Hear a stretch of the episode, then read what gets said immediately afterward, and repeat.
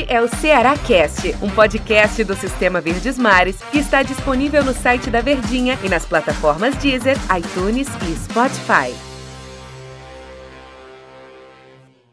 Fala pessoal, grande abraço, Daniel Rocha aqui com mais um Cearacast para você. Hoje sem Antero, viu? Mas não chorem, amanhã ele deve estar de volta. E ao meu lado, André Almeida. Tudo bem, André? E aí, Daniel, tudo bem, né? Beleza, prazer estar aqui mais uma vez ao seu lado pra gente falar desse pré-jogo, né? Ceará Internacional, primeiro jogo do Ceará em 2021. Exatamente, muita expectativa. O torcedor alvinegro que acordou cedo ou que tá vendo perto da hora do jogo, não sei, mas tem o dia inteiro para ver e ouvir, melhor dizendo, o nosso Ceará Cast de hoje, que é dia de jogo, a bola vai rolar à noite 8 e meia a bola rola, né? Para Ceará e. Não, é 7h15, né? Eu tô ficando é doido. 7h15 é antes, então a sua ansiedade é menos tempo.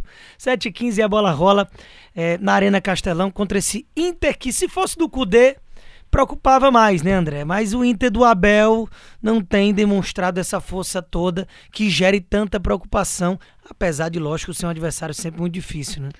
Muito difícil e que vem num momento de vitórias também no Campeonato Brasileiro, né? Mas que de fato, Daniel, é um time que não encanta, né? O Inter do Cudê era muita intensidade, era um time que jogava sempre ofensivo, que tinha uma vocação muito de ataque e que agredia muito o adversário. Então era um time que tinha um futebol muito envolvente, que era legal de ver. Mas o time do Abel é muito mais reativo, né? Um time que mais conservador, que não tem tanta criatividade assim e que não vai ter o seu principal jogador. Né? Thiago Galhardo desfalca o Inter, nem viajou para essa partida. Ele que no primeiro turno foi peça muito importante, marcou gols da vitória do Internacional por 2 a 0 sobre o Ceará. Não vai poder jogar nessa partida. É um alívio também para o torcedor alvinegro, porque vai é, ter o Inter, que não é o Inter do Cudê, e que ainda não tem o seu principal jogador. Não tenha dúvida, né? O artilheiro do Campeonato Brasileiro, o Thiago Galhardo, né? Inclusive contra o Bahia, voltou a fazer um golzinho lá de pênalti, fazia tempo que vivia um jejum, desde a saída do próprio Eduardo Cudê que mencionamos aqui. Inteira parte, o Ceará tem uma coisinha contra, né, que não estava presente no podcast de ontem que a gente gravou a respeito do Felipe Viseu, né? Então Guto não estará com 100% de seu elenco. O Viseu tá fora, só tem Clebão mesmo como aquele centroavante ali mais de referência, mas tem retornos, né? O Luiz Otávio deve estar tá tudo bem com ele ali na zaga. Léo Chu é uma peça importantíssima do, do time de Guto Ferreira hoje, tanto na recomposição como naquele um, um contra um. O rompedor de linhas também é outro que está de volta. Tem mais gente voltando, né? O goleiro Richard, o né? O goleiro Richard, que estava com Covid, Covid, né? Já passou o período de, de isolamento ali de 10 dias que normalmente os atletas têm ficado. E deve ser um retorno Apesar do Praz ter feito algumas defesas importantes, escapou de não ter valido Rapaz, o foi. gol ali contra o Santos. Mas seria uma falha terrível. O Richard deve naturalmente voltar e assumir essa posição. E o Ceará ganha muito, né, Daniel, com esses três retornos aí. Como você falou, são todos jogadores importantes. O Richard, acho que passa uma segurança, uma tranquilidade, uma, uma firmeza maior para o torcedor do Ceará que o Fernando Praz não vinha passando, não só pelo jogo contra o Santos, mas nas últimas partidas que ele havia atuado. O Richard passou muito tempo afastado, né? Tá é, agora tendo mais oportunidades, tendo uma sequência, pegando mais ritmo de jogo, que é algo fundamental para o goleiro. Essa sequência, esse ritmo. E na zaga, Luiz Otávio, não precisa nem falar, melhor dupla de zaga do Ceará, acho que esse ano foi Luiz Otávio e Thiago Panhussá, pelo menos a que mais atuou em que pese o Klaus também tá fazendo uma boa temporada. E no ataque o Léo Chu, jogador de muita velocidade, que dá profundidade e que é uma alternativa muito interessante no modelo de jogo do técnico Guto Ferreira, que é de marcação, de organização defensiva e de saída em transição rápida, com velocidade nos contra-ataques. O Léo Chu é uma, uma peça importantíssima nesse esquema. Portanto, são três retornos que garantem é, um ganho, um, um, uma melhora no nível técnico do Ceará, também no aspecto tático, físico e que, sem dúvidas, deixam o time naquilo que a gente já está acostumado a ver, né, Daniel? Tô, uh, com esses retornos, a escalação titular do Ceará não deve ter grandes novidades, né? Pois é, exatamente. Daqui a pouquinho a gente passa para o torcedor já aqui, então, qual deve ser a onzena, é o novo do time alvinegro, que vai entrar em campo logo mais. E o bom é que o Ariadozinho aqui com a questão do horário do jogo, né? E eu vou estar na transmissão. E não é 7h15, não, é 7 horas. é 7 horas em ponto, cravadinho. Estarei nesse jogo. Era para ver. Isso tudo é uma tática do Daniel, a gente combinou aqui antes, para ver se o torcedor tá ligado. Exatamente. Porque já numa hora dessa, já esculhambaram tanto. Olha, esse caba tá gravando o podcast, não sabe nem que hora é o jogo. É, torcedor, pode esculhambar, viu? My bad. Uma falha minha aqui. Mas é 7 horas da noite. E está estarei no jogo comentando ao lado de J. Rômulo na narração.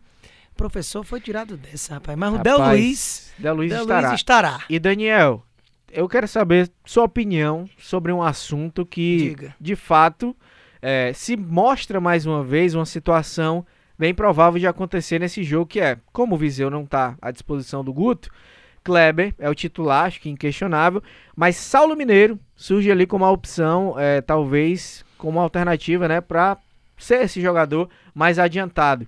Te agrada o Saulo como essa alternativa? É um jogador que você vê mais atuando pelas pontas, pelos lados. Ele é um jogador de velocidade, mas que também tem feito seus gols, né? Nos jogos recentes.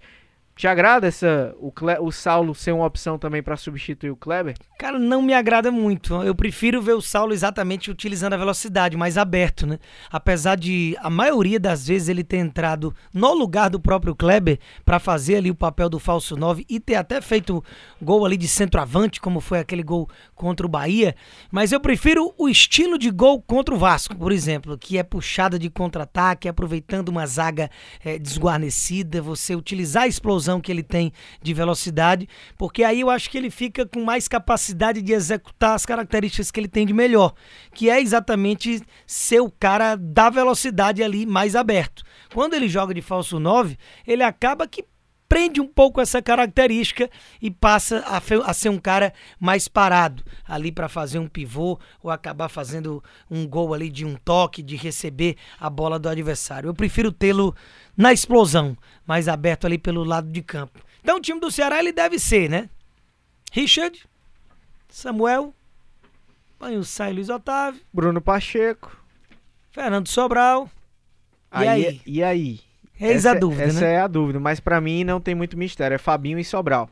Acho que pelo que o Guto vem utilizando, apesar inclusive que nós falamos aqui no Ceará Cast ontem, que mais me agrada, e você concordou comigo, a utilização do Charles como titular ao lado do Sobral, mas pelo que o Guto vem utilizando nos últimos jogos, acredito que a tendência é de manutenção do Fabinho. Então, deve ser Fernando Sobral e Fabinho, ou Charles, mas mais para o Fabinho, Lima, Léo Chu, Vina e Clebão.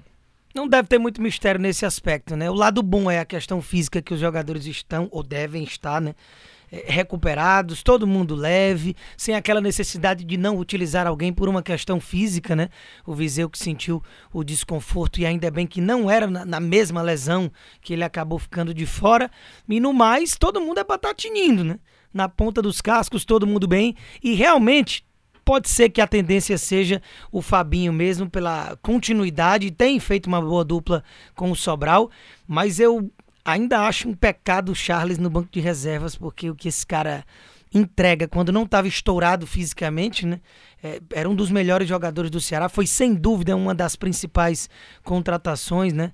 A gente até falou em outros podcasts ao lado do Bruno Pacheco, do Vina, sem dúvida nenhuma, esses três aí, contando com o Sobral, quer dizer, com o Charles, foram as principais contratações, porque o Sobral, apesar da grande temporada, já era do Ceará, não foi uma contratação para essa temporada. De minha preferência, eu ia de Charles, mas pode ser que o Guto vá com o Fabinho mesmo.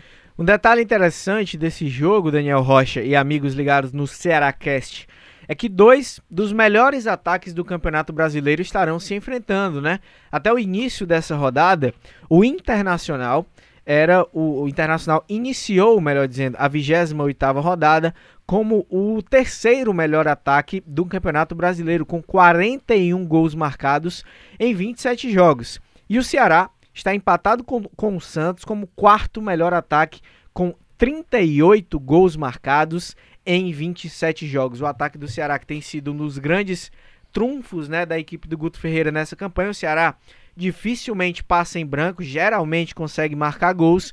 contra o Internacional, que também tem uma vocação ofensiva. A gente re relembra que teve uma parte da campanha com o Eduardo Cudê, né, que era um time que jogava muito mais para frente, muito mais aberto, mas todavia é um time que mantém ainda é, um bom desempenho, bons números no aspecto ofensivo. Para mim, é jogo com gols. Eu também. E eu gosto assim, principalmente quando estou trabalhando no jogo. Eu quero saber de falar de gol, de bola na rede, que seja a maioria para o lado alvinegro, né? Que a vitória venha, nem que seja por um gol de diferença, mas um jogo animado, que sem dúvida nenhuma é o que o torcedor quer ver. Na verdade, o torcedor quer ver a vitória, independentemente de qualquer coisa. 1x0 é goleada. Tá ótimo, 1x0 é goleada histórica. Então é um resultado importantíssimo que coloca o Ceará de vez numa briga, né? Por pré-Libertadores até, e esquece de, de uma vez por todas qualquer possibilidade de rebaixamento, que a linha de corte deve baixar esse ano. Pois bem, minha gente, 7 horas da noite, a bola rola na Arena Castelão. Estaremos lá, Jotinha narrando Del Luiz nas reportagens também. Ficamos por aqui. Após o jogo tem mais Ceará Cast, viu? Um grande abraço, Daniel, e todos os amigos ligados no Ceará Cast e até a próxima. Grande abraço, tamo junto, valeu. Este é o Ceará Cast, um podcast do Sistema Verdes Mares que está disponível no site da Verdinha e nas plataformas Deezer, iTunes e Spotify.